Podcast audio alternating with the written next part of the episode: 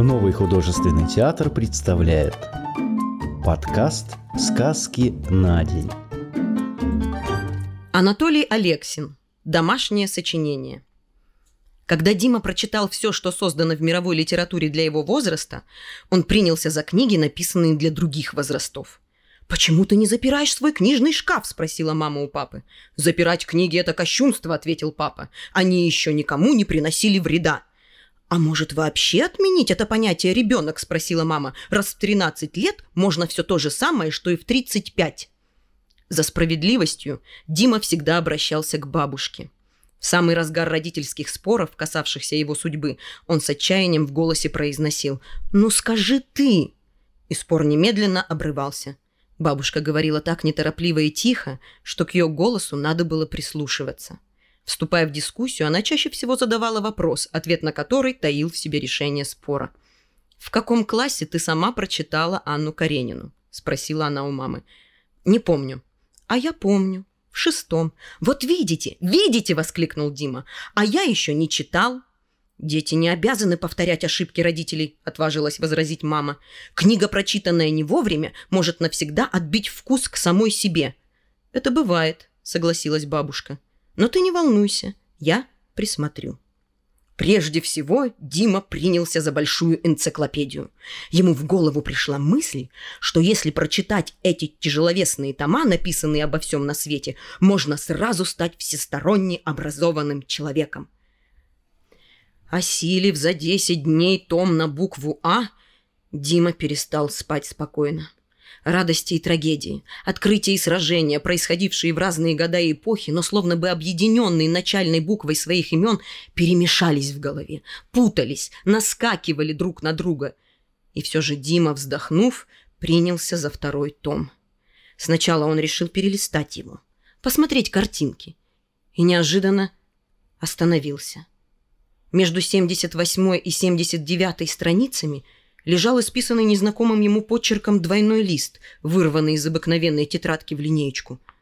Письмо 1972 году. Домашнее сочинение ученика 9 класса Б Владимира Платова. «Бабушка!» – от неожиданности вскрикнул Дима. «Что тебе?» – раздался из другой комнаты бабушкин голос. «Ничего. Я так просто. Хотел проверить, ты спишь или нет. К счастью, не сплю. А то бы ты меня разбудил. Прости, пожалуйста. Дима решил сперва прочитать письмо сам.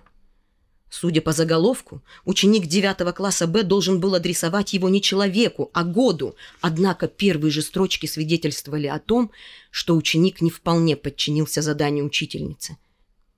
«Дорогая Валя, Мария Никитишна хочет, чтобы мы обращались к году, а я обращаюсь к тебе» к тебе, живущий в том самом году. Прошло 30 лет, как я написал это письмо, и вот ты его читаешь. Представь себе, что я стою рядом, вот здорово, и разговариваю с тобой. За это время произошло главное. Я получил ответ на вопрос, который мучил меня в школьные годы. Дома, на уроках и переменах я думал, кого же она все-таки любит, Лешку Филиппова или меня – Теперь я уже давно знаю, что ты любишь меня. А с Лешкой разговаривала на переменках просто для того, чтобы я немного поволновался. И еще потому, что вы оба занимались в литературном кружке. Это было единственное, что вас объединяло в ту далекую пору. Теперь уж я точно знаю. Все эти 30 лет я был ужасно счастлив из-за того, что ты любила меня, а не Лешку Филиппова. Хотя он хороший парень.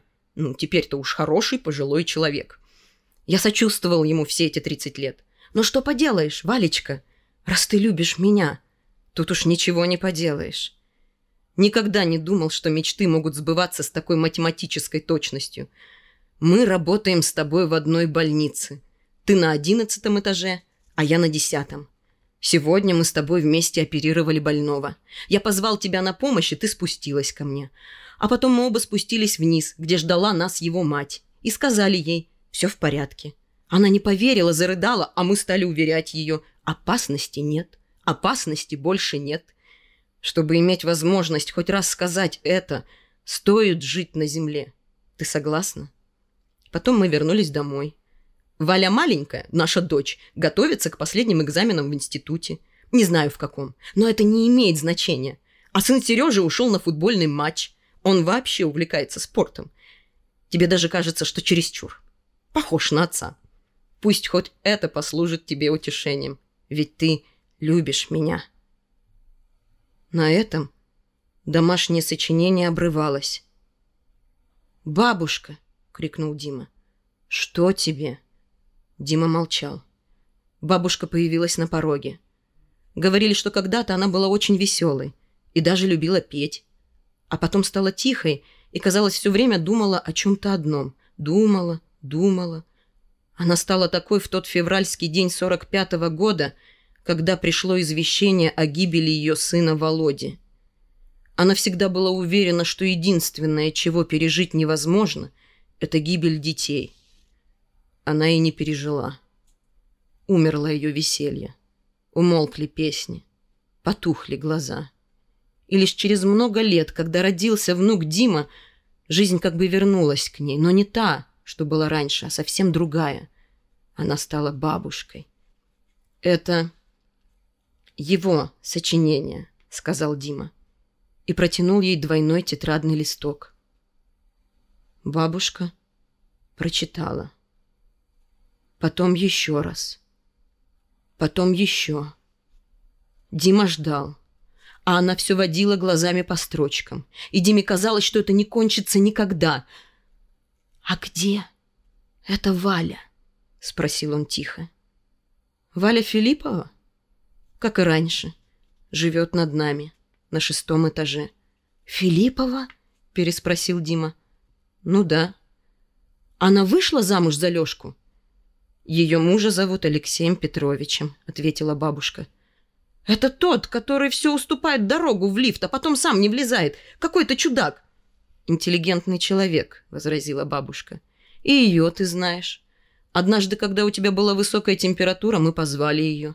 Она сделала тебе укол. Помнишь?» «Еще бы!» — Дима погладил себя по тому самому месту. «Она стала хирургом?» «Нет, педиатром». «Кем?» «Детским врачом». «И он тоже врач?» «Он преподает литературу. Кажется, в институте». «Ну да. Он же занимался в литературном кружке.